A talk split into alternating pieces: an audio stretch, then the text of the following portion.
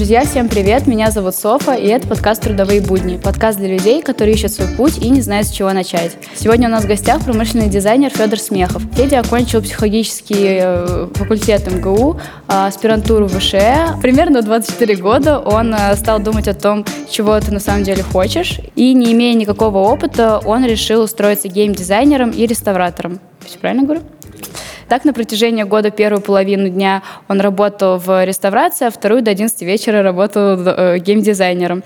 В итоге он понял, что душа больше лежит к мебели, он нашел столярку, после чего понял, для того, чтобы развиваться в этой сфере, надо получать образование и пошел учиться в британку. Сейчас он преподает в британке, а также у него своя студия промышленного дизайна «Воск», правильно?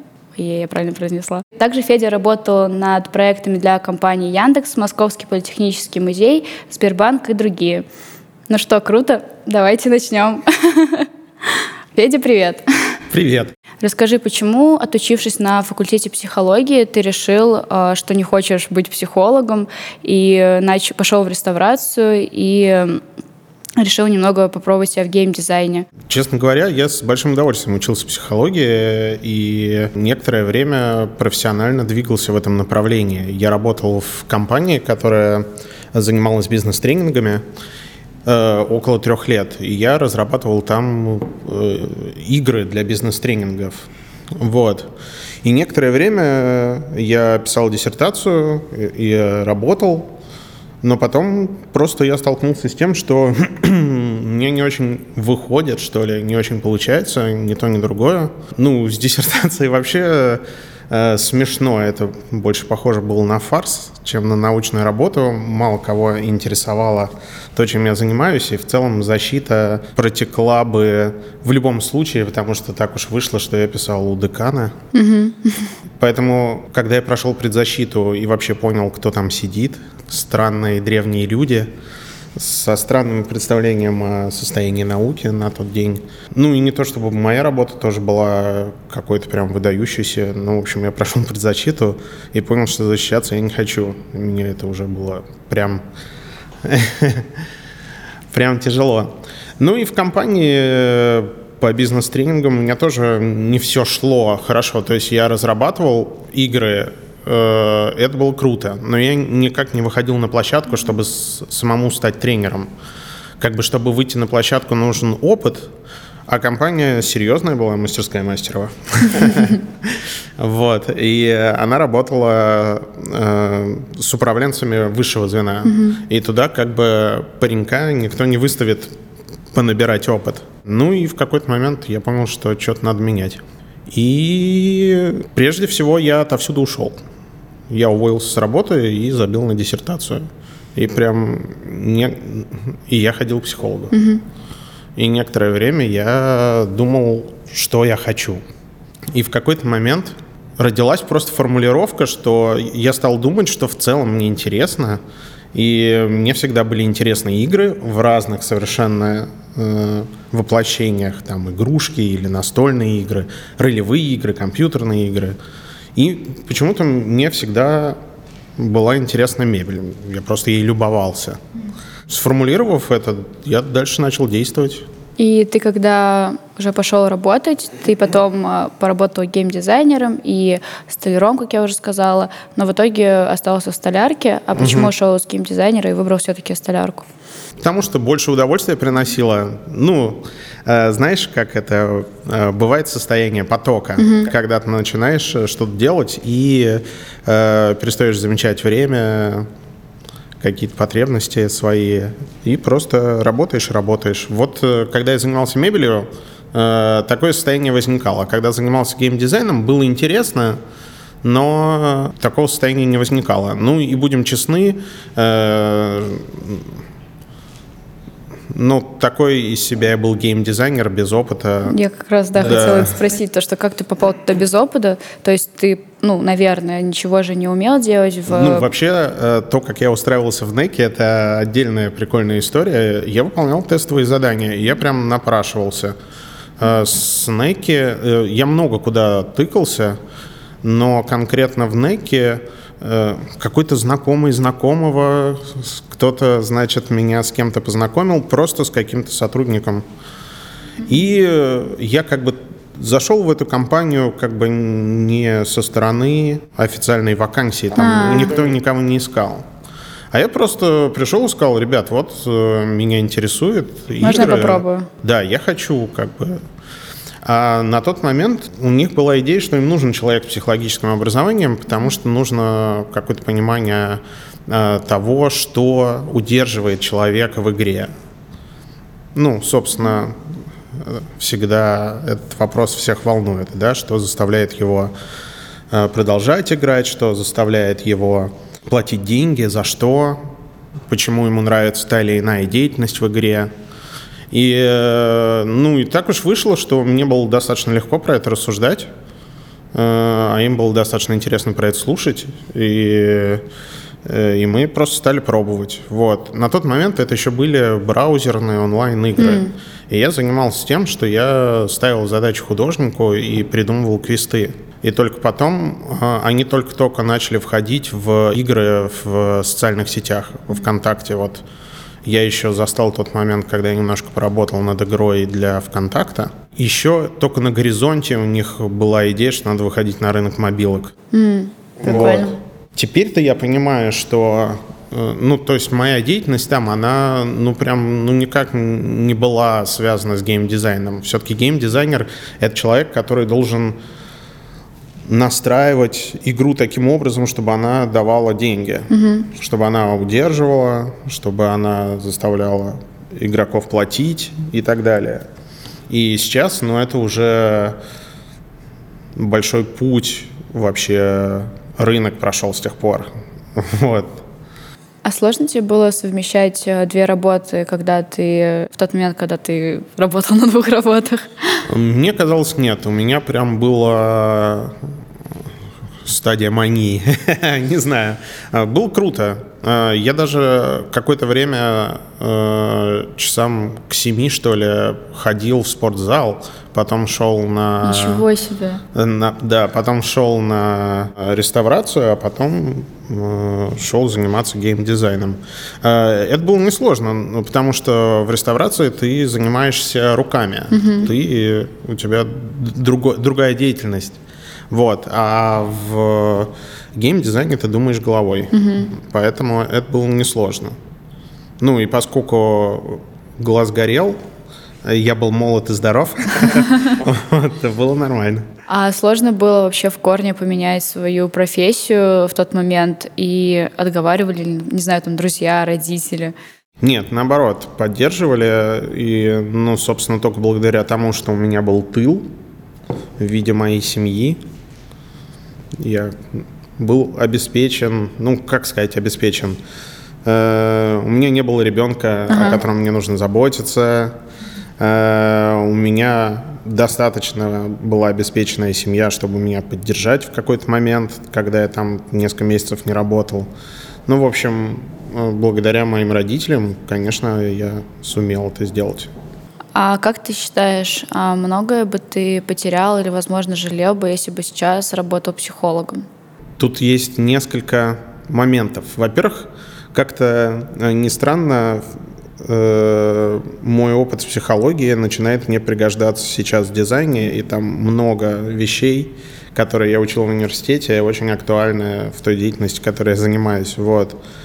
Э, так что в некотором смысле этот опыт сейчас тоже актуален. потихонечку да, актуален и начинает внедряться в мою новую профессию. А с другой стороны, я вышел после семи лет изучения психологии с достаточно беспомощной картиной мира, потому что э, основной вывод, который я для себя сделал, состоял в том, что ну, человеку очень сложно разложить, очень сложно понять, и очень сложно классифицировать, диагностировать, mm-hmm. что это как бы очень такая глубокая вещь в себе и очень ну, нету каких-то универсальных методов, которые позволяют ну, как-то очень эффективно не знаю, делить людей на кучки или манипулировать ими, или диагностировать их, или что-то им продавать, или как-то их лечить. Ну, в общем, угу. это прям И это, э, ну, суперсложная, что ли, картина, такое представление о человеке, неэффективное совсем. Я тоже понимаю, что она отчасти неверная, потому что это не так, потому что есть практика. Э, ну, то есть психологию сложно назвать наукой, угу. но для меня критерий истины психологического знания э, – это практика, например, психотерапия. И современные направления в психотерапии, они завораживают прям. В этом смысле они дико интересные, как люди научились помогать другим людям через язык, через разговор. Mm-hmm. Я этим просто восхищаюсь. Но не уверен, что я бы хотел этим заниматься. И, безусловно, то, чем я занимаюсь сейчас, э, мне гораздо интереснее. Это вот точно то, чем я хочу заниматься и дальше. Точно был правильный выбор в тот момент. Да, да. Слушай, если я правильно посчитала, в 29 лет ты решил поступать в британку. Блин, у меня я вот с возрастом своим я могу очень сейчас мучительно долго вспоминать. А Давай просто тебе? доверюсь. Мне 36. Вот. Ну, короче, примерно на правду, около 30. Да. Ты решил поступать в британку, и мне вот интересно, сложно ли было принять решение идти в универ в 29, потому что в основном как бы в университетах учатся студенты, и я не знаю, насколько сложно э, человеку уже не в 20, так скажем, лет, типа, идти учиться не со сверстниками. Нет, Нет? это самый главный кайф. Да? Вот. Э, интересно работать, путешествовать и учиться. Вот.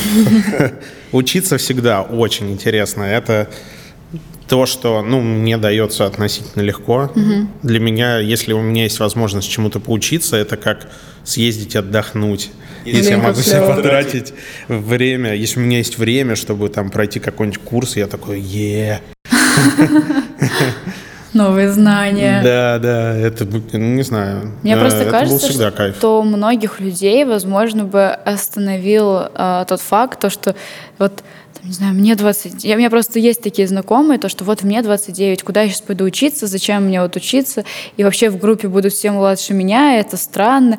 И вот я вот именно вот поэтому спросила тебя, было ли тебе сложно, или все-таки ты такой, блин, да склево, молодые ребята, там, не знаю. Да, безусловно, так.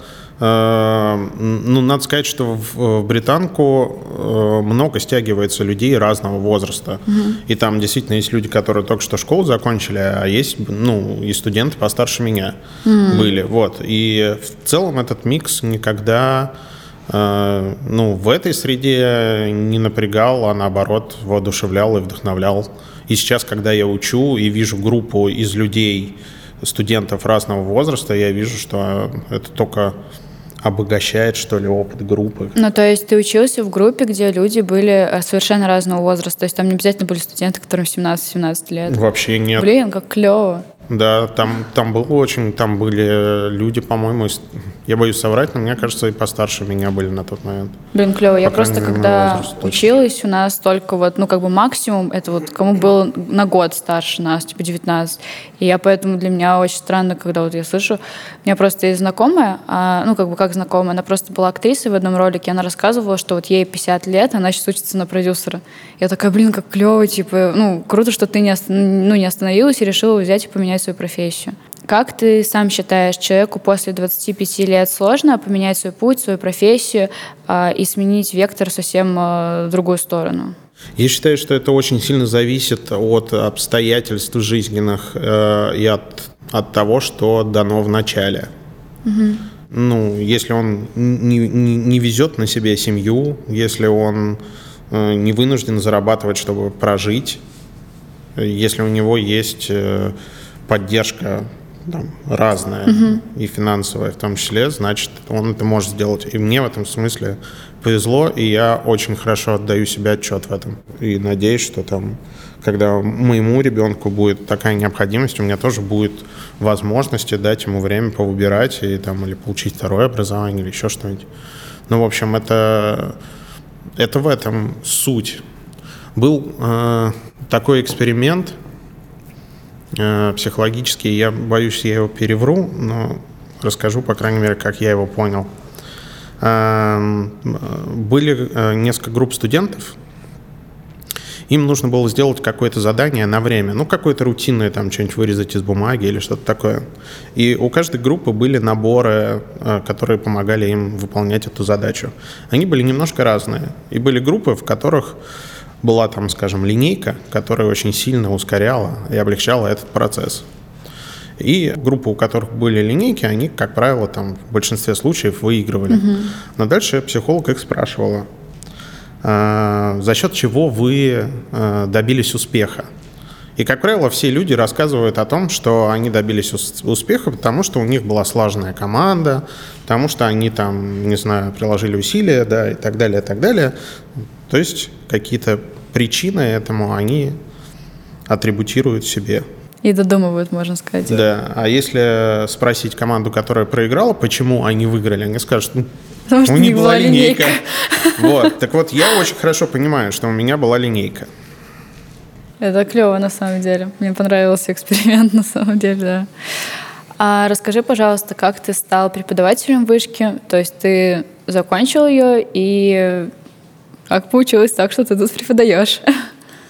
А, я закончил ее, и некоторое время я работал в замечательной компании «Квадрат Труба». Всем их рекомендую. Там прекрасные люди. Эм, они делают мебель, и я там некоторое время потрудился, занимался проектированием мебели. Потом в какой-то момент э, наша инициатива по созданию студии «Воск» стала забирать больше времени, ну, и я, соответственно, сделал выбор в пользу студии. Вот, и некоторое время мы строили ее. В какой-то момент опять звезды так сложились, что у нас наступало затишье. Это был 19 год перед короной. Угу. И два моих прекрасных преподавателя из британки, Умберто и Ангус, э, оба позвали меня, а, Ангус на тот... А, они раньше оба э, работали на курсе промышленного дизайна, mm-hmm. но теперь Ангус э, на промышленном дизайне, а Умберто на архитектуре. И они оба меня предложили. Ну и если бы не они, не знаю, как бы я пережил эти пару лет. Mm. Вот. А, они меня пригласили, за что я им очень благодарен. И в целом я очень благодарен британке, потому что это позволило мне совершить вот это вот некоторое стратегическое отступление от своей студии э, и остаться на плаву. А, я, кстати, хотела задать вопрос, но потом сейчас ко мне пришел в голову, скорее всего, ответ уже. То, что разве можно ли стать преподавателем без педагогического образования, но, по-моему, можно стать психологическим, правильно, или нет? А, или тут, в принципе, неважно, есть у тебя педагогическое образование или психологическое, а просто главное, что у тебя есть знания и опыт. Ну, в данном случае в рамках британки не важно. Тут, собственно, много кто из выпускников британки mm. становится потом э, преподавателем. И это может отличительная какая-то черта британки, потому что очень круто они делают, что приглашают людей, которые поработали в индустрии, они стали практиками, а потом вернулись и э, рассказывают про свой опыт студентам. Это очень важно. В британке же нету вот лекций, семинаров в полном смысле, вот в таком классическом смысле образования. Mm-hmm. Здесь есть всегда работа над проектами и часто над э, кейсами конкретных клиентов. И очень круто, что есть преподы, которые тоже, соответственно, практики пришли со своим опытом и помогают студентам набрать своего опыта. Круто. Да, это большой плюс британки на самом деле. Тебе вообще интересно преподавать? Тебе нравится учить других ребят э, своему ремеслу и вообще чему-то новому? Да, мне это нравится.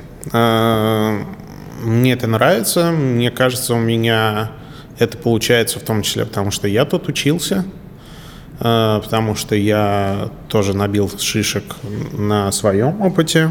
Ну, учеба, преподавание – это такой процесс, который обогащает всех, и тебя тоже в том числе. Потому То что ты тоже учишься у своих студентов? Э, в некотором смысле, да.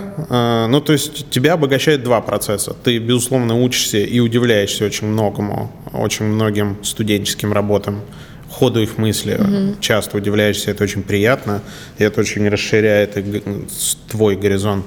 Ну и просто сам процесс, когда ты готовишь кусок информации, чтобы его передать, ты, соответственно, сам в нем начинаешь лучше разбираться. Но это как бы всем известная история, и она, ну, может, не все на себе могут это почувствовать, но я вот хорошо очень чувствую, как мои скиллы эти слайдеры скиллов подтягиваются. Не, мне кажется, на самом деле это могут почувствовать все в том плане, что, например, когда ты даже в школе делаешь доклад какой-то, ты же тоже выступаешь как а преподаватель и рассказываешь какую-то тему, которую ты подготовил. Но, естественно, если ты подготовился дома, а не просто читаешь с.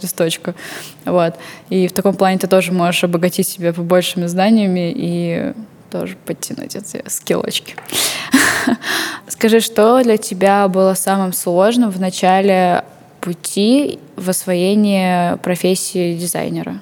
Ну, вот пока я учился, британка в целом создает тепличные условия, что правильно э, для студентов, помогает им ну, работать над проектами интересными, э, которые э, вряд ли им встретиться или быстро встретиться на их профессиональном пути, mm-hmm. если они не станут известными. И проекты, которые э, тренируют какое-то творческое мышление, дизайн thinking этот mm-hmm. самый. Вот. Э, и мне было сложновато найти э, свой способ вот креативить идеи. У меня он аналитический такой. Mm-hmm. Я предпочитаю создать систему, и если она создана, неважно насколько криво, я уже в ней начинаю внутри этой системы генерить идеи, нарушать правила, перестраивать систему. Но вначале нужно Создать табличку какую-нибудь, да. Вот. Я не быстро к этому пришел, это было достаточно тяжело. Подожди, ты не быстро пришел к тому, что тебе надо сначала создать табличку, например, или ну, не да. быстро? Ну... Не, не быстро пришел к тому, что э, мне эффективнее а, всего угу. креативить идеи какие-то, когда я делаю сначала систему. Угу. Вот. А вторая вещь, которая мне далась с трудом в, в профессиональном плане, э, что процесс разработки чего бы то ни было, и может быть в особенности промышленный дизайн, это очень итеративный процесс. Это значит, что ты очень много делаешь ошибок. Угу. Более того, тебе нужно сделать как можно больше ошибок в как можно более сжатый срок на начальном этапе проекта, потому что чем дальше, тем дороже будет твоя ошибка. Вот. И вот эта вот история про то, что ты идешь все время через ошибки и э, вообще не всегда доходишь до конца и добиваешься mm-hmm. какого-то результата, это такое тоже было нелегко. Можешь немного рассказать о программе промышленный дизайн, которую ты преподаешь как раз? Почему она классная, и надо прийти учиться в британку на эту программу? Ну, да, наверное, нужно сказать вообще пару слов про то, что такое промышленный дизайн. Дизайнов же много. Бывает, что всем известный какой-нибудь графический дизайн, дизайн веб-сайтов, бывает дизайн одежды. Продуктовый. А, продуктовый дизайн, дизайн приложений в вашем смартфоне, да, это еще иногда называют UX, UI, то есть User Experience и User Interface дизайн. Вот. А есть э, промышленный дизайн, это дизайн объектов. Собственно, все, что вас окружает э, в вашей жизни, сделано дизайнерами и инженерами. Вот этот вот прекрасный стакан, бутылка, микрофон и телефон в руках, это все сделали промышленные дизайнеры. Это достаточно такая широкая история, которая имеет некоторый подкласс э, автомобильного mm-hmm. дизайна, они обособленные ребята, мебельный дизайн, обособленные ребята, и вот остальные продукты, какие-то объекты физического мира, да. Вот этим занимается промышленный дизайнер. Важно понимать, что это не просто мейкер, который может засесть у себя в мастерской и что-то руками смастерить, а это человек, который может придумать объект, который э, может тиражироваться э, на производстве угу. со всеми особенностями. Ну, он должен придумать такой объект, который будет возможно произвести, чтобы экономика бизнеса сходилась, чтобы пользователю было удобно и приятно им пользоваться.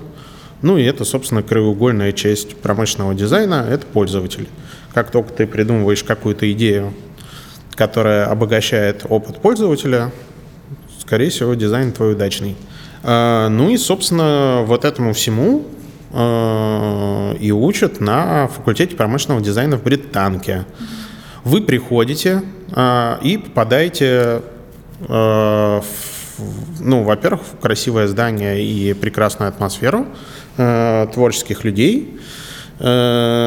И, э, ну, вы, в общем, сразу начинаете работать над проектами. Проекты могут быть э, такие как бы выдуманные, да, сделанные, разработанные тьютерами, подчас более интересные, чем живые проекты. Mm-hmm. Ну и, собственно, живые проекты. То есть проекты, которые пришли от компаний, включая очень именитые. Например, в этом семестре мы делали проект для Microsoft. Oh.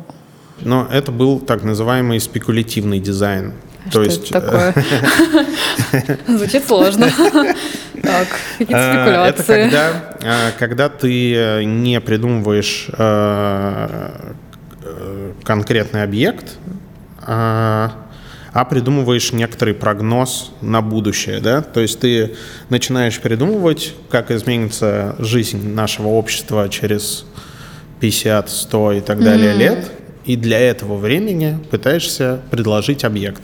Разумеется, хороший спекулятивный дизайн анализирует тренды, прежде mm-hmm. всего. А, и значит обращается к каким-то запросам общества, каким-то проблемам и задачам общества, которые видны уже сейчас. То есть нет задачи придумать какой-то прям реалистичный проект, угу. но есть задача придумать, во-первых, обратить внимание на проблему, как-то ее переосмыслить и э, придумать некоторый некоторую идею. Угу. Вообще это интересно, потому что первые планшеты стилистически задизайненные айпады, например, эти не айподы еще, угу. они э, все встречались, разумеется, в стартреках, в, ну, в общем, фантастике. Назад в будущее. Назад ну, будущее, возможно, я не там... знаю, может, они на кроссовки там повлияли. Э, вот. Э, но... Летающий скейтборд. Да. Да-да-да. Ну, ну, в общем, фантастика в свое время предлагала достаточно... Клевые решения? Ну да, какие-то подчеркивала. То есть вот не сразу э, общество приходит к идее, что вот есть мощный компьютер у тебя в кармане. Ну да. И выглядит он как кирпичик. Так вот, э, бывают и такие проекты в британке, типа спекулятивного дизайна. Очень клево, интересная штука. Да, бывают э, очень приземленные проекты, которые прям требуют того, чтобы ты придумал что-то под конкретное производство. Они тоже очень важные, и, в общем, они, может, больше дают опыта для жизни после британки. Hmm. Потому что это, с этим чаще будешь сталкиваться?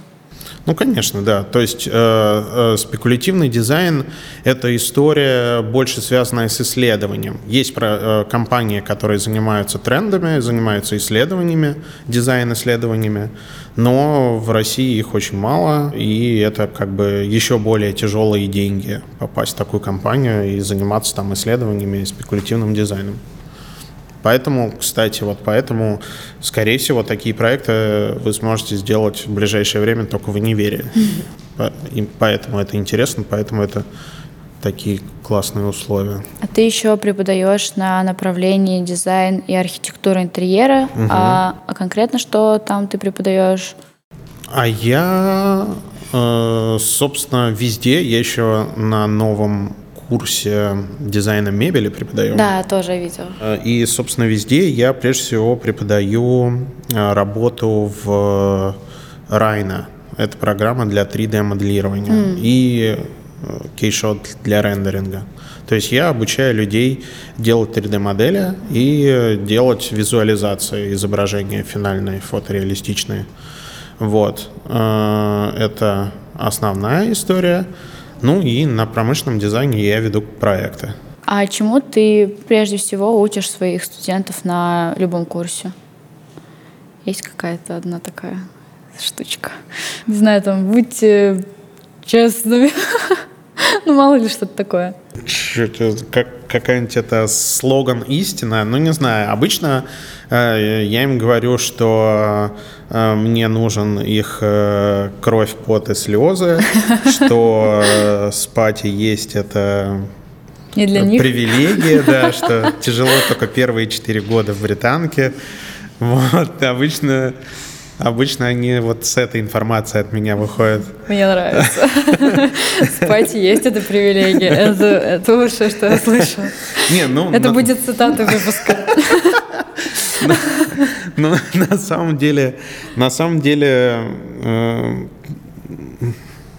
вкалывать, приходится вкалывать, это правда. Это очень интересно, но, но надо, да, надо вкалывать.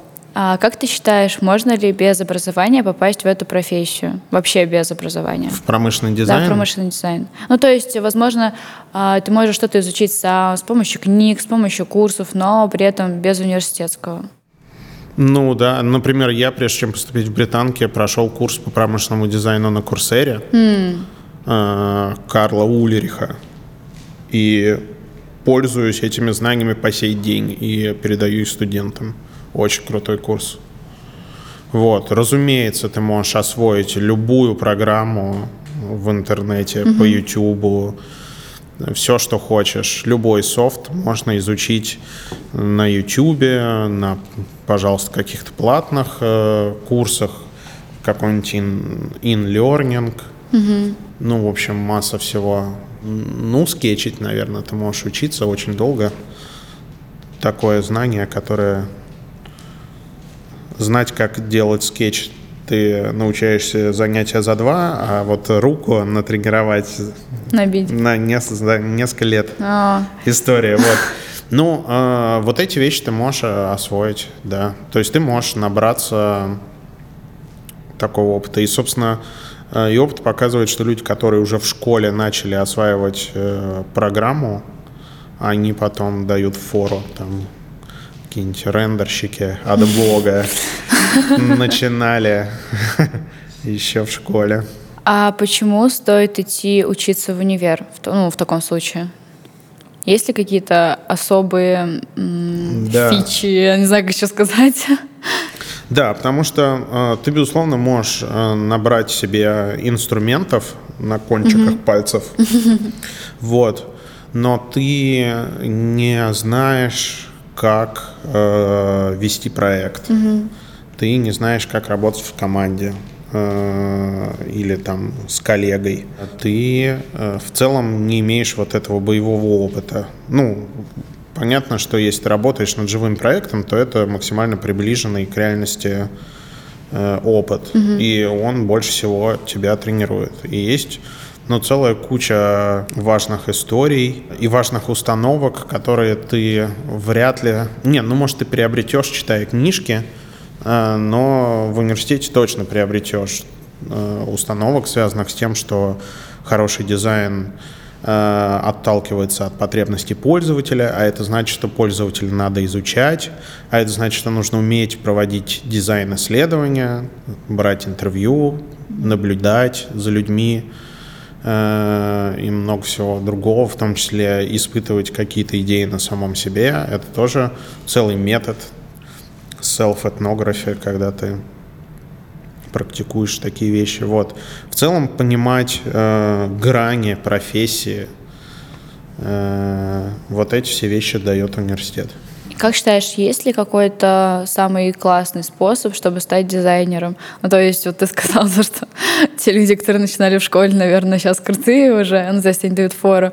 А есть, ну, вот, не знаю, там, прям вот обязательно пойти в универ, или, возможно, начать изучать что-то самому, потом понять, что надо пойти, или ну, в универ, в смысле. Mm-hmm. Или, возможно, а, ты начинаешь что-то изучать сам и сразу начинаешь практиковаться, пробовать, и уже как бы сам учишься чему-то. Любопытство и желание что-то создать, наверное, главные вещи, чтобы которые позволят тебе двигаться в ту или иную сторону по возможностям. Ну, то есть, если ты можешь э, получить образование в университете, дерзай. Если можешь хватать по курсам, э, таких все больше и больше становится. Пробуй. Да, тоже пробуй. Ну, в целом, любая история, в которой ты э, что-то создаешь с нуля, это и есть дизайн. Угу. Я хотела еще спросить, можешь ли ты посоветовать какие-то книги, которые было бы хорошо изучить э, промышленным дизайнерам? Виктор Папаник. Точно нужно всем читать. Э, книжка называется «Дизайн для реального мира», если я правильно помню. Э, вот. Э, следующий автор тоже всем из, ну как всем, ну в общем тоже популярный среди промышленных дизайнеров это Дональд Норман.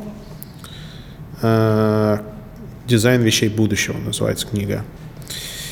И вот третье – это статья, которую мало кто знает, но для нас э, со Степой это прям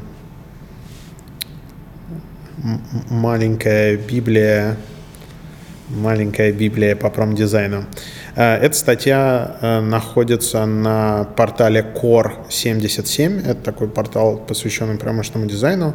И она называется Periodic Table of Forms. Грей Холланд и Alchemy Labs написали эту статью. Она как раз про то, как э, сопряжение поверхностей передает разный эмоциональный посыл.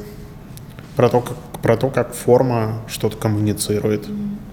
Как ты думаешь, нужно ли современному дизайнеру изучать истоки дизайна а, или вообще древнюю культуру и историю?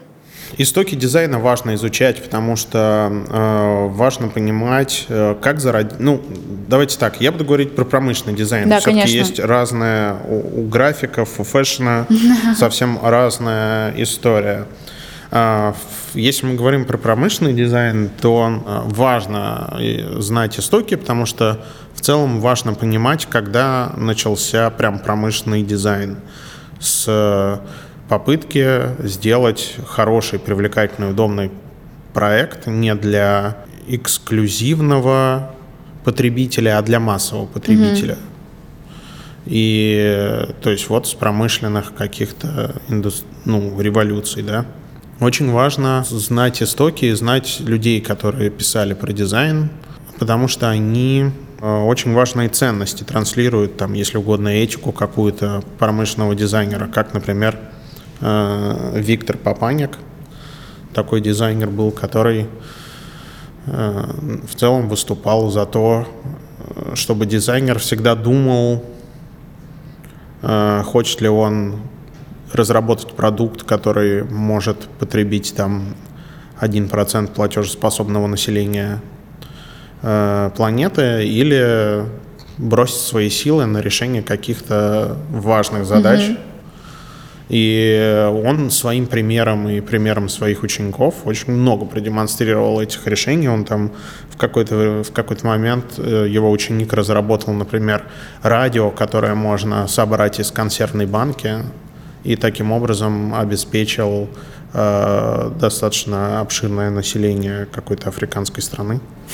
Э, радио, да, то есть они смогли хотя бы слушать угу. радио и могли его сами собрать. Но вот когда ты делаешь какие-то такие штуки, когда ты э, приезжаешь, например, и помогаешь людям э, с э, ампутированными конечностями э, сканировать их конечности и на 3D принтере печатать угу. прям под них протез там. Круто. Это другая история, это другой промышленный дизайн. Да.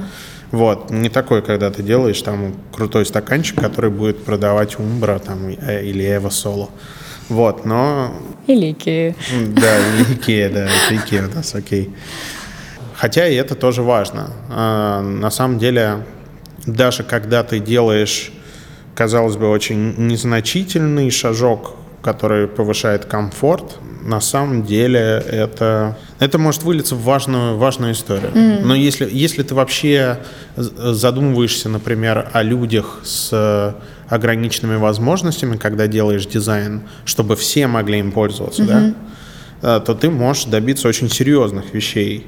И мне, например, очень жалко, что мы все знаем там какого-нибудь Филиппа Старка или Карима Рашида, которые mm-hmm. там селебрити от промышленного дизайна, но я, например, не знаю фамилию человека, который придумал электрочайник с современной подставкой вот этой. А, да. да. Все современные чайники... э, э, Раньше электрический чайник имел розетку и штепсель. Ты мог воткнуть штепсель в розетку и включить чайник. А в какой-то момент появилась подставка с этим А, штырьком, и ты поняла. ставишь туда сверху чайник. Знаешь, кто... э, почему придумали так, а не иначе? Я даже не видела, я даже не знала, что раньше так было. А, для э, слепых людей. И вот когда придумали такой чайник для слепых людей, мы понимаем, что теперь все чайники нас окружают такие, да? Dyson, а, помнишь, раньше сделал сушилку, в которой нужно вот так вот Да, руки, вот у вас тут есть такая. А потом появилась сушилка такая на конус, где вот так вот нужно руки подставлять. А Я думала, что сначала были вот эти, а потом вот эти. Нет, по- вот эти острые, да, они последние. А, а, острые, я поняла, Да. это именно дайсонские. Я просто подумала, что такие прямые, которые. Ну вот, ну как это Но сказать? у Дайсона и те, и те хорошо сушат. И те, и те хорошо сушат, но почему им пришлось сделать такую вот, где ты руки подносишь вот Да. так? Потому что люди на инвалидных колясках не могут сушить руки вот так вот. Ничего себе, я не знала ничего из этого. Вот. И когда ты... Ну, именно поэтому важно понимать историю, Да. важно понимать э, ход мысли разных дизайнеров, как они создавали те или иные вещи, и как на свет появлялись крутые примеры.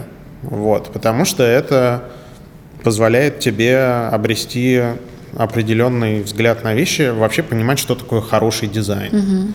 Задает планку. Да, я согласна. Теперь даже я задумалась. А какое соотношение знаний и навыков должно быть у промышленного дизайнера? Тут все зависит от э, того, в какую сторону ты хочешь двигаться. Ты можешь быть человек-оркестр, one-man army.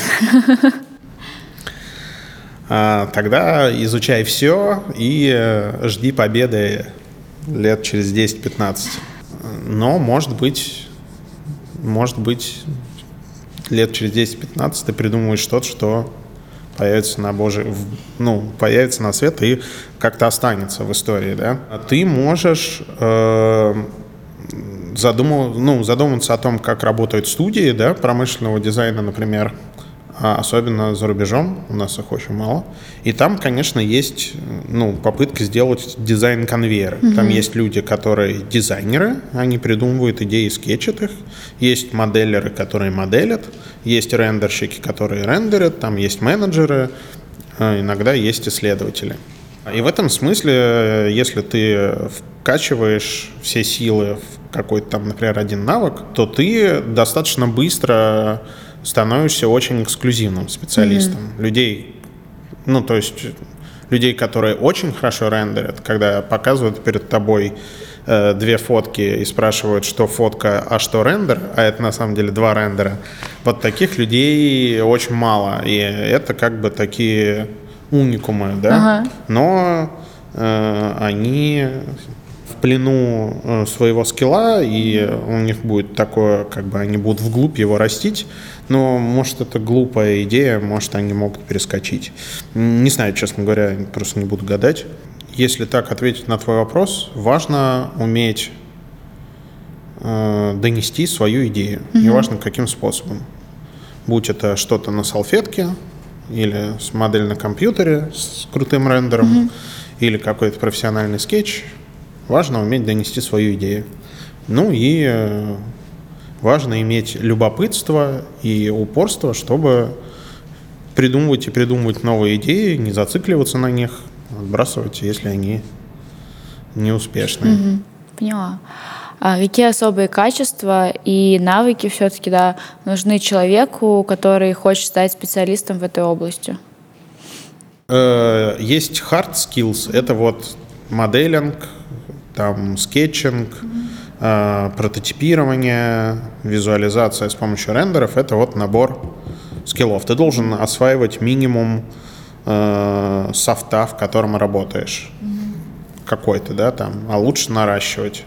Потому что там непочатый край того, что еще можно изучать. Это твои инструменты, которые позволяют тебе воплощать и тестировать свои идеи. С точки зрения hard skills нету одного... э, ну, то есть ты должен плюс-минус уметь все, возможно, что-то из этого уметь очень круто. Например, очень круто быстро моделить угу. или очень круто реалистично реализовывать. И ты как бы становишься специалистом именно в этой области. Да, но ты должен понимать как, как бы весь работает. спектр. Да.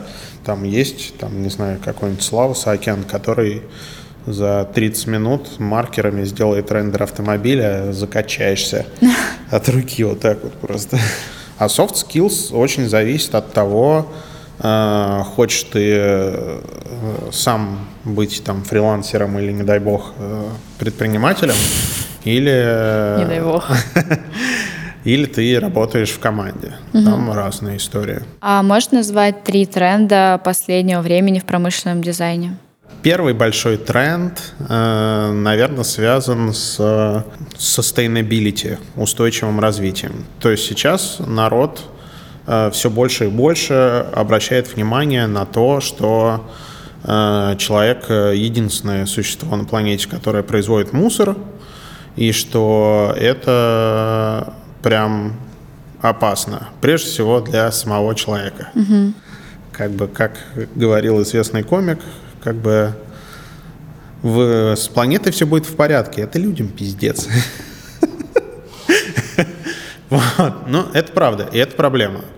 Это правда проблема, там ты можешь верить или не верить в глобальное потепление, но э, игнорировать историю с мусором и игнорировать историю того, что ты там создаешь упаковку для продукта, который проживет день или два, а сама упаковка будет э, разлагаться 800 лет, но это, блин, странно. Угу. Вот. Э, Э, ну и есть э, очень много граней э, этой истории.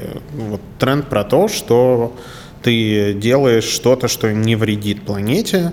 Ну, в целом не вредит, просто это, это так много вещей. Что значит не вредит планете? Ну, например, не создает мусор или не убивает животных, да? Как мы можем э, там есть мясо, ну, без вот этой жестокой мясной индустрии. Угу. Там несколько проектов важных про то, как сделать искусственное мясо или получать протеины из других вещей или что-нибудь еще. Ну, в общем, э, вот это вот все про устойчивое развитие. Как сделать э, производство, которое не будет наносить такой большой вред. Как сделать там кафе, которое не будет Э, очень много еды выкидывать, а и там будет выращивать да, у себя, да. Как сделать экологичную упаковку. Эта история, она на самом деле, ну, очень давно растет угу. и вот все больше и больше нарастает. Вот эти вот тренды, когда ты получаешь уже в кафе крышечку из э, переработанного картона, ты уже получаешь там картонную трубочку, а не пластиковую, да, вот это вот все, все что потихонечку э, входит в нашу жизнь, на самом деле этому уже очень много лет народ трубит, алармирует про это и пытается придумать какие-то решения. Вот первый тренд. Или ты приходишь в кафе уже со своим стаканчиком, со своей трубочкой. Да, да, да. Но если мы говорим про промышленный дизайн, то ты придумываешь, например, такой объект, который легко разобрать на разные материалы, чтобы его утилизировать какой-то дизайнер, дизайнерша, по-моему, сделала э, бутылку для шампуня из мыла. Она у тебя растворяется в итоге в руках? А, ты сначала пользуешься шампунем, а потом, да, можешь ее, ну, смыть. То есть ты в, в конечном итоге у тебя кусок мыла в виде бутылки. Ничего себе. А если бутылка стоит в ванной, она не станет, не начнет мылиться, и шампунь не начнет вытекать? Ну, э, ей не пользовался, поэтому не могу сказать, но думаю, что как-то этот Продумано. вопрос был решен, да, вот наверное, ну, какое-то время, то есть, скорее всего, ты тратишь шампунь быстрее, чем от воды она про, бутылка сама растечется. Может быть, она поработала над составом мыла таким образом, что даже если ты его выкидываешь, да, это мыло, оно все равно не разлагается, как ну пластик ну, да. 800 лет. Второй тренд э, тоже такой очень крупный мазок про то, что мир потихонечку перетекает в интернет. Угу. А, у нас появляется виртуальная реальность, дополненная реальность, интернет вещей, и это очень сильно отражается на промышленном дизайне. Создаются объекты, которые связываются друг с другом, создаются роботизированные объекты, диджитализация и роботизация. Человек потихонечку перестает нуждаться в физических объектах, потому что очень много его опыта сконцентрировано в, в digital среде. Mm-hmm. И э, в том, что потихонечку он начинает э, усиливать себя э, с помощью э, разных технологий. Да, там у нас уже есть устройства типа трекеров, которые помогают нам следить за нашим здоровьем. Это называется wearable technology, носимая технология. Прикольно. У нас есть экзоскелеты, которые помогают нам э, работать на серьезных производствах. Угу. Но моя мечта, надо сделать экзоскелет для стариков. Вот кому нужны экзоскелеты.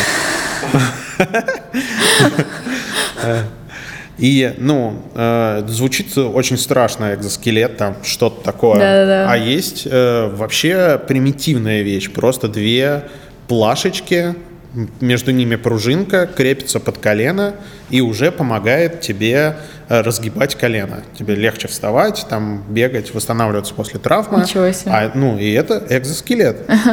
Вот. То есть потихонечку есть технологии, которые тебя усиливают, может быть, немножечко роботизируют. Да, я тоже об этом сейчас подумала. Вот. И потихонечку ты начинаешь, э, не только вещи вокруг тебя начинают взаимодействовать между собой, но и ты сам начинаешь быть немножечко вещью, да, немножечко киборгом, и, и все больше и больше примеров таких появляется. Там недавно это, Илон Маск запостил обезьянку, Э, которую вживили чип угу. в голову, и она уже силой мысли может играть в игры. Это все, что касается нейроинтерфейсов. Угу. То есть потихонечку, возможно, твои внуки будут говорить тебе, ну что ты, думай влево, и курсор поедет влево. Ну что ты не можешь такое простое действие освоить? А ты такая, блин, я же мышкой, мышкой это все делала.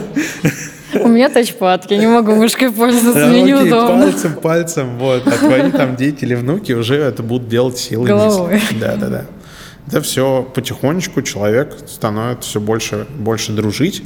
И есть, конечно, целая куча апокалиптичных сценариев. Вот эти вот истории про то, что будет искусственный интеллект, который, mm значит, рано или поздно разовьется гораздо сильнее, чем человек в принципе возможно, ну, может, угу. и значит это угроза существованию.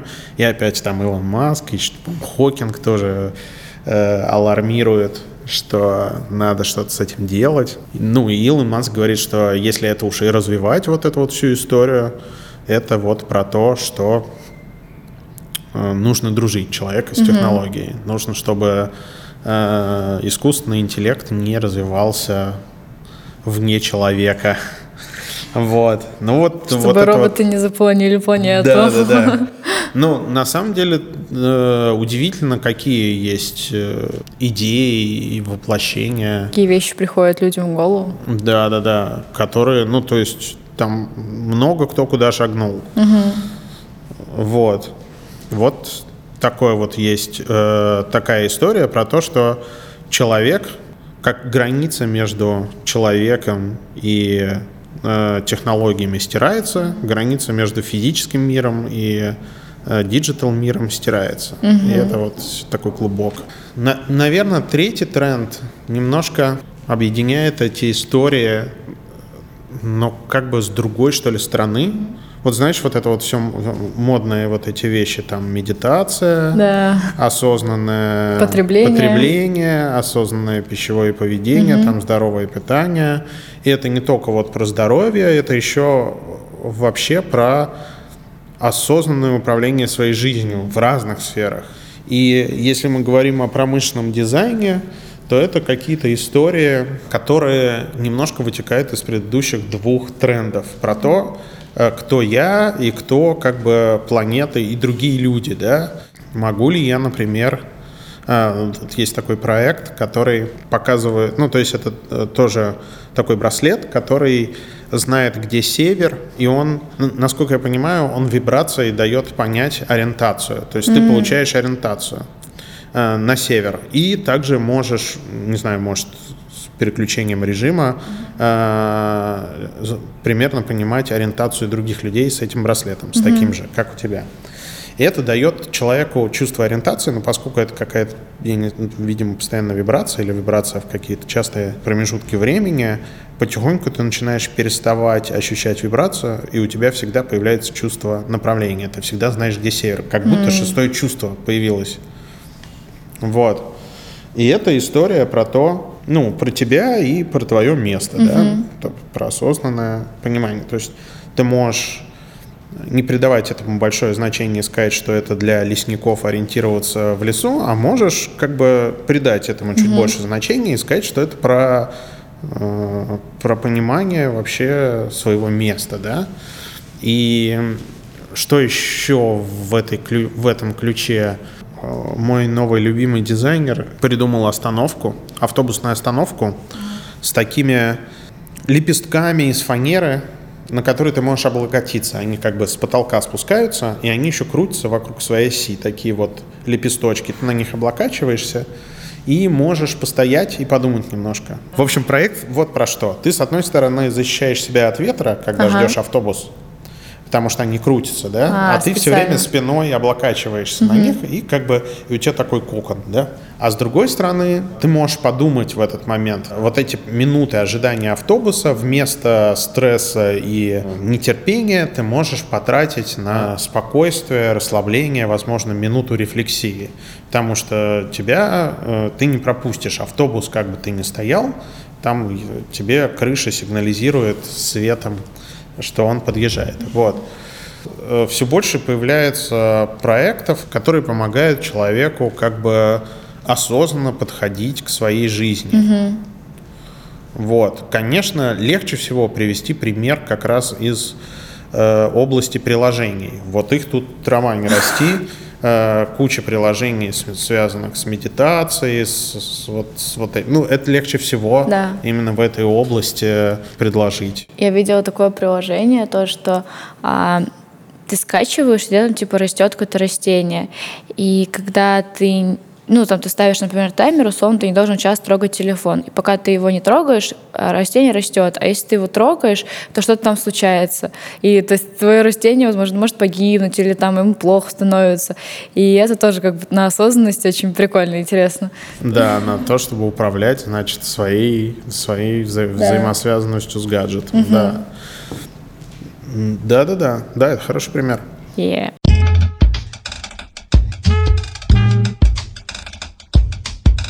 У тебя своя студия промышленного дизайна «Воск». А расскажи, как происходило ее создание. Вообще инициатива принадлежит, наверное, нашему общему другу Жене Лабинскому, который собрал, прежде всего, своих сокурсников. Угу. Они уже выпустились из британки, это был более старший курс, угу. а, я, а я еще нет. Но по возрасту подходил. В общем, он собрал, э, нас было вначале много, человек 9 или 10, и мы достаточно долго пытались оформить это все и выйти на какие-то проекты, и до некоторой степени это получалось. Потом э, немножечко как бы жизнь всех разбросала в разные стороны, и потихонечку остались мы со Степой. Я и Степа Пьяных. Э, мы делаем студию «Воск». Вот. А сколько уже лет вы делаете ее? Ну, вот начиная, походу, с тех еще ребят, которые ушли. Лет пять или шесть мы это делаем, да. Получается, что, ну, как бы не ты сам основал ее, но вы там с каким-то коллективом ребят, которые были старше, ну, старше курсом, правильно? Да, они, они э, закончили британку mm-hmm. раньше, но поскольку я и так был взрослый чувак, я закан... ну, мы начинали собираться и обдумывать это, пока я заканчивал последний год в британке. Потом потихоньку, ну, уже, наверное, после моего окончания мы взяли достаточно, ну, первый большой проект – мы разрабатывали корпус дрона пилотируемого. Mm. Вот. Э, достаточно долго времени там разрабатывали еще э, станцию для него, какие-то корпусы другие, вот тоже с командой стартаперов. Ну и потом как-то пошло-поехало. А с каких проектов вы начинали? Но мы делали очень крутые штуки. Мы делали прикольный проект. Мы разрабатывали корпус для обогревателя, который зарабатывает криптовалюту. Короче, есть ребята, А-а-а. которые сделали криптоферму. Криптоферма ага, излучает да-да. тепло, и они решили сделать, соответственно, обогреватель. Э, и э, собрать деньги на краудфандинге. И у них, э, собственно, была команда инженеров наших партнеров, которые нас подключили к проекту. Mm-hmm. Мы занимались только разработкой корпуса и стайлинга. Но в целом проект, мне кажется, бомбический. В том смысле, что ты покупаешь продукт, который через сезон или два себя окупает. Круто.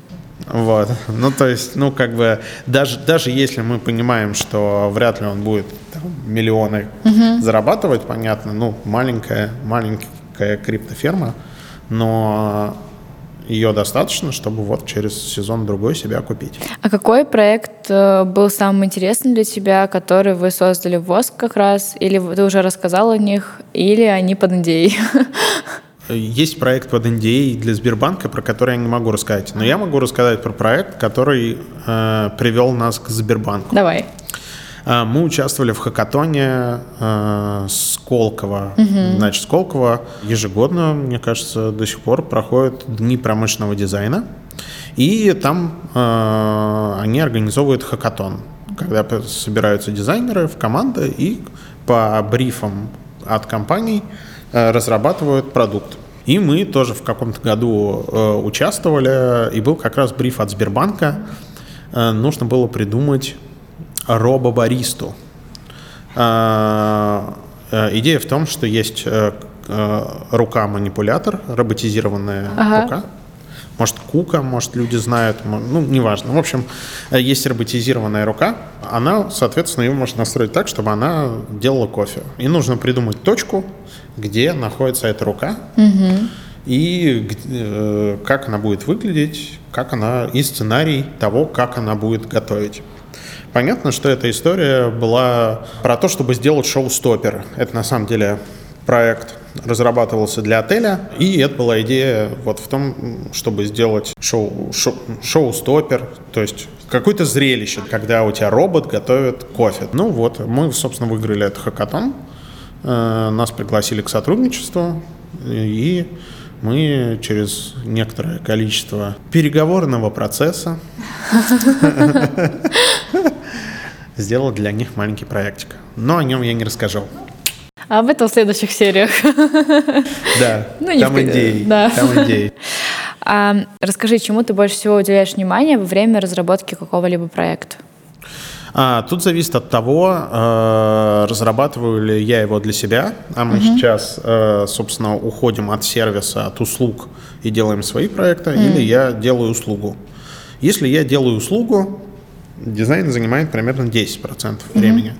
Все остальное — это переговоры, менеджмент и куча головной боли, которая портит все.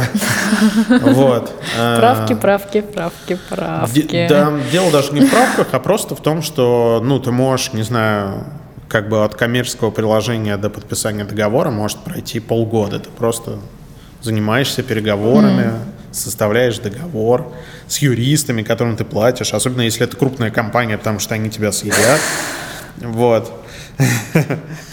Э, потом, значит, ты двигаешься внутри проекта тоже еще какое-то время, и тоже это в основном работа, связанная с коммуникацией, угу.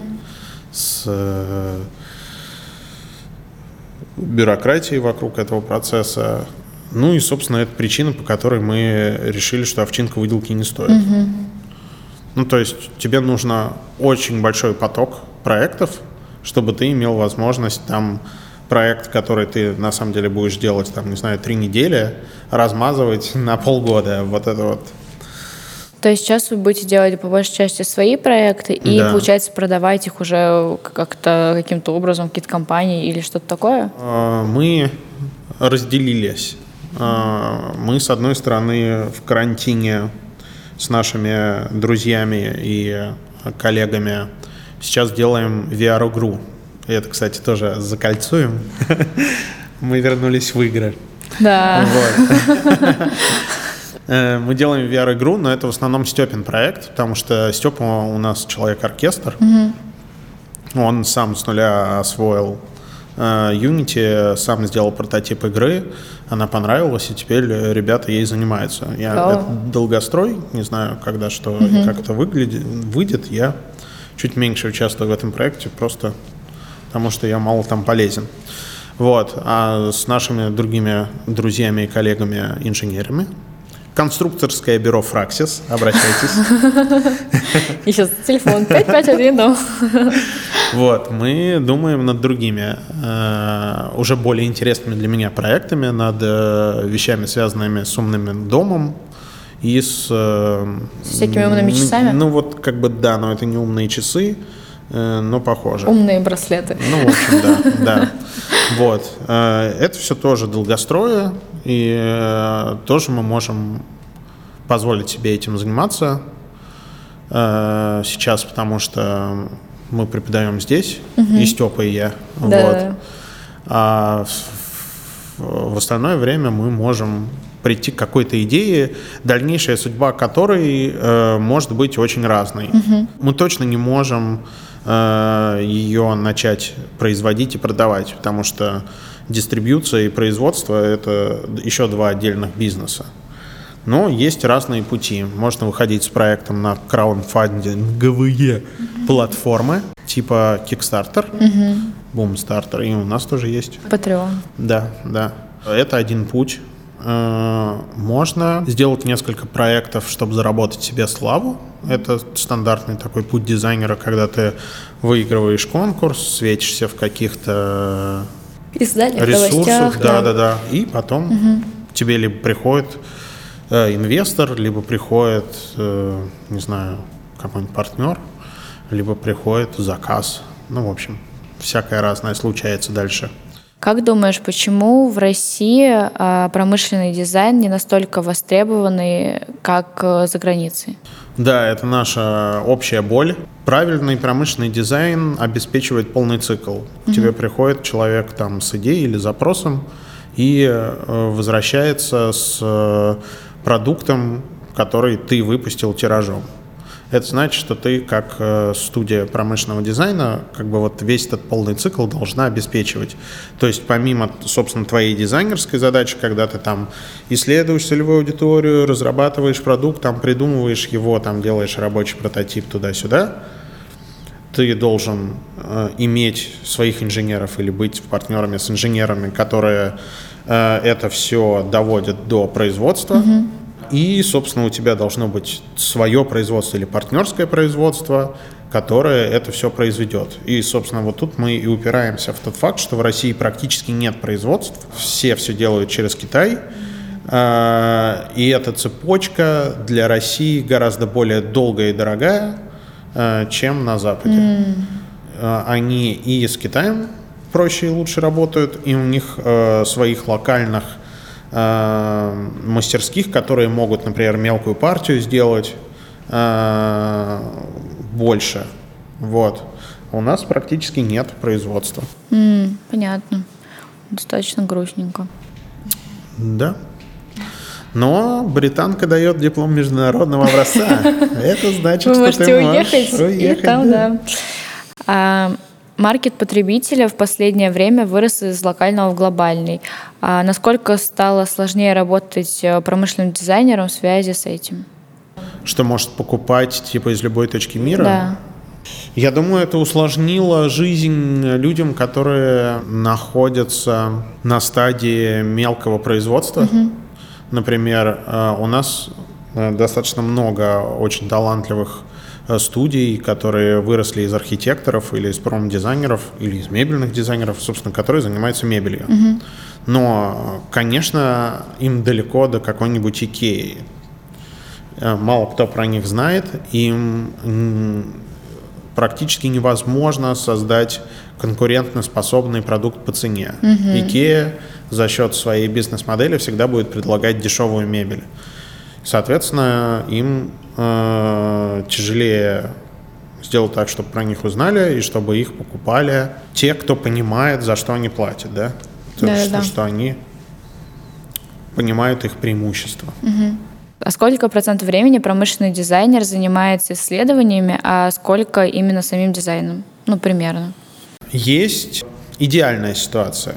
Идеальная ситуация, когда ты в целом имеешь проект, в котором можешь заняться исследованиями. Потому что мало какой заказчик понимает важность исследований.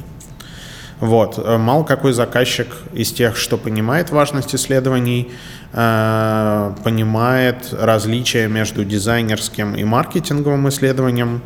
Ну и, соответственно, даже если ты приходишь ему это все пытаешься объяснить, как бы это все... Иногда бывает бесполезно. И, ну, как правило, бывает бесполезно. Вот. Поэтому если, ты, если мы говорим о, о реальном проекте, скорее ты не занимаешься исследованиями э, или делаешь это, ну, по крайней мере, ты это не продаешь клиенту, как типа давайте мы проведем для вас исследование, но закладываешь свое время на то, чтобы что-то изучать. Угу. Тут есть два момента. Первое, как промышленный дизайнер, ты в 90% случаев сталкиваешься с задачей, которую ты никогда не решал. И ты не можешь не исследовать. Другое дело, что исследования бывают разные. Ты можешь там изучить вопросы эргономики, можешь посмотреть на решения, которые придумали до тебя, э, можешь там, не знаю, посмотреть на рынок конкурентов. Это все ты можешь сделать за компьютером. Угу.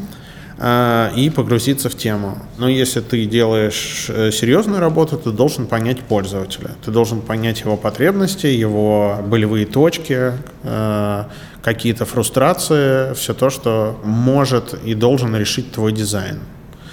Э, потому что если ты находишь, если ты находишь решение какой-то потребности человека, да, как, угу. то ты сразу делаешь хороший продукт во, во всех смыслах. Он будет и лучше продаваться, и он будет и добрее, и честнее, и полезнее для всех. Вот. Добрее и честнее. Нет, бывает разные ситуации. Бывает... Сначала просто как кот Леопольд. Давайте жить дружно. Э, есть идеальная ситуация, в которой исследование занимает основной э, процесс времени в проекте. Оно сначала начинается и вплоть до э, финального этапа, какой бы он ни был, у тебя все время есть куски исследований. Ты там, ну, строго говоря, строишь прототип, это тоже исследование. Ты проверяешь свои гипотезы, это тоже исследование. Ты тестируешь что-то, это тоже некоторое исследование. Вот, и в этом смысле исследование, возможно, самая большая и уж точно одна из самых важных частей. Да, частей дизайн-проекта, потому что только оно позволяет тебе не просто выдать какую-то идею из твоей головы угу. и потешить свое эго, а сделать э, ну, что-то, что действительно будет важно и другим людям. Угу. А, а в реальности 90% времени это вообще не дизайн-проект. Это менеджмент. Общение с клиентом. Да, и все вокруг этого. По поводу клиентов как раз, а как найти общий язык с клиентами, а не ставить их руками, ведь дизайнеру нужно все же продвигать свои идеи и решения. Решение, как найти общий язык с клиентом, да. говорить ему правду. Угу. Показывать, что ты профессионал. Да, что ты, да. И, и если тебя пытаются ввести в ситуацию, в которой ты понимаешь, что сделаешь свою работу плохо, угу. то как бы риски эти осознавать бывает, ну, к, к сожалению, есть какие-то там прописные истины про то, чтобы не работать с мудаками, про то, чтобы не работать, не подписав договор, про то, чтобы что-нибудь еще там не делать или делать. Работа по предоплате, например. Да, да, да, и так далее, и так далее. Но жизнь, она всегда хитрее. Часто бюрократический процесс начинается тогда же, когда ты начинаешь свою работу. У работы есть свой дедлайн, иначе она не нужна, mm-hmm. а бюрократия вокруг этого процесса может растянуться и после того, как ты закончил эту работу. И ты как бы, ну, это твои риски, ты вынужден на, на них идти. Угу. Просто делай это осознанно. У тебя нет задачи стать руками клиента, но у тебя и нет задачи продвигать свои идеи. Ну, тут я больше имела в виду, что ты как дизайнер должен больше понимать, как сделать лучше, ведь клиент приходит тебе задачи, чтобы ты ее решил. Вот. И тут, как бы, когда ты предлагаешь решение, клиент говорит, нет, мне не нравится, давай делать так. И как бы как объяснить клиенту правильно, что нет, я все-таки прав, я же все-таки профессионал, и я знаю, как сделать лучше, и при этом, э, чтобы клиент это понял, и не сказал, типа, нет, делай, как я скажу, иначе не буду платить, и мы там разведемся на плохих а, каких-то ну, штуках и так а, далее. Это вопрос того, за что ты несешь ответственность. Угу. А, этот вопрос должен быть для тебя кристально ясен и отражен а, в договоре, который ты с клиентом подписываешь. Угу. Если ты не проводишь серьезных исследований, например, целевой аудитории, то ты объясняешь клиенту, что дальше это его ответственность, сможет ли он с этим продуктом да, что-то э, сделать. Да, сделать, продать его, угу. действительно ли он нужен твоей целевой аудитории или нет, э, действительно ли он конкурентоспособен, действительно ли он э, решит какую-то проблему или нет. Да, да, ты всегда э, как бы несешь ответственность за то, какой вред ты можешь нанести планете, да, условно. Но, с другой стороны, и без тебя этот вред... Блин, дурацкая формулировка, формулировка да. Это вопрос, что ли, более сложный, да? Если начать разбираться, что и как э, приносит вред, э, то ты вдруг столкнешься, что э, производство биоразлагаемого пластика наносит вред планете больше, чем производства да. обычного пластика, и там, ну, как бы есть... Можно закопаться. Да, есть свои нюансы, проще это решать иначе. Ну, ну, в общем, не когда ты работаешь с заказчиком. Угу. Если ты хорошо понимаешь границы своей ответственности, во-первых, ты не лезешь за ее пределы. Ты просто проясняешь, где заканчивается твоя ответственность, начинается ответственность заказчика. Угу. К этому разговору приходится часто возвращаться когда возникает какой-то спорный момент, у тебя э, всегда есть сильная позиция, если ты э, проводишь исследование. Потому что по-хорошему ты в исследовании вырабатываешь критерии хорошего продукта. Угу. И в целом ты в ТЗ описываешь критерии хорошего дизайна, к которому ты стремишься. И в этом смысле вы сначала договариваетесь с заказчиком о критериях оценки результата, ну, а потом уже про них говорить. Угу. И, и когда там тебе говорят, нет, я хочу там не отливать корпус, а печатать на 3D принтере, ты говоришь, если это вы будете печатать корпус на 3D принтере, он перестанет быть водопроницаемым, водонепроницаемым. Угу а мы хотим сделать водонепроницаемый корпус. Угу. Да? Ну, как бы ты должен разбираться в процессе, э, в, в предмете и некоторые экспертизы обладать, угу. чтобы объяснять человеку, что вот здесь у него такие-то риски, да. здесь он сделает такую-то ошибку. Ну, а если вопрос в том, что я хочу не зеленый, а красный корпус, ну, как бы... Мне всегда все равно. Мне кажется, это уже какая-то маркетинговая да, штука. Да, так это что... как бы, да. Ну, в общем, вопросы, касающиеся эстетики, э, всегда можно обосновать, исходя из целевой аудитории. Угу. Потому что если ты понимаешь свою целевую аудиторию, ты можешь сказать, что она скорее стремится, э, например, к агрессивным и острым формам, угу. или к мягким и элегантным формам, или к дружелюбным и простым формам. Про это есть методология, про это есть твое знание, ты можешь это аргументированно объяснить, почему ты выбрал такую эстетику, а не другую.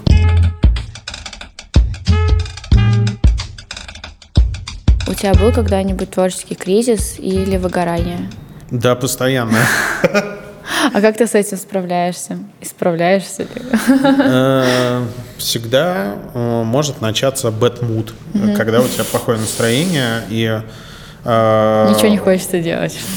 Ну, скорее так. В эти периоды сложно делать творческую задачу.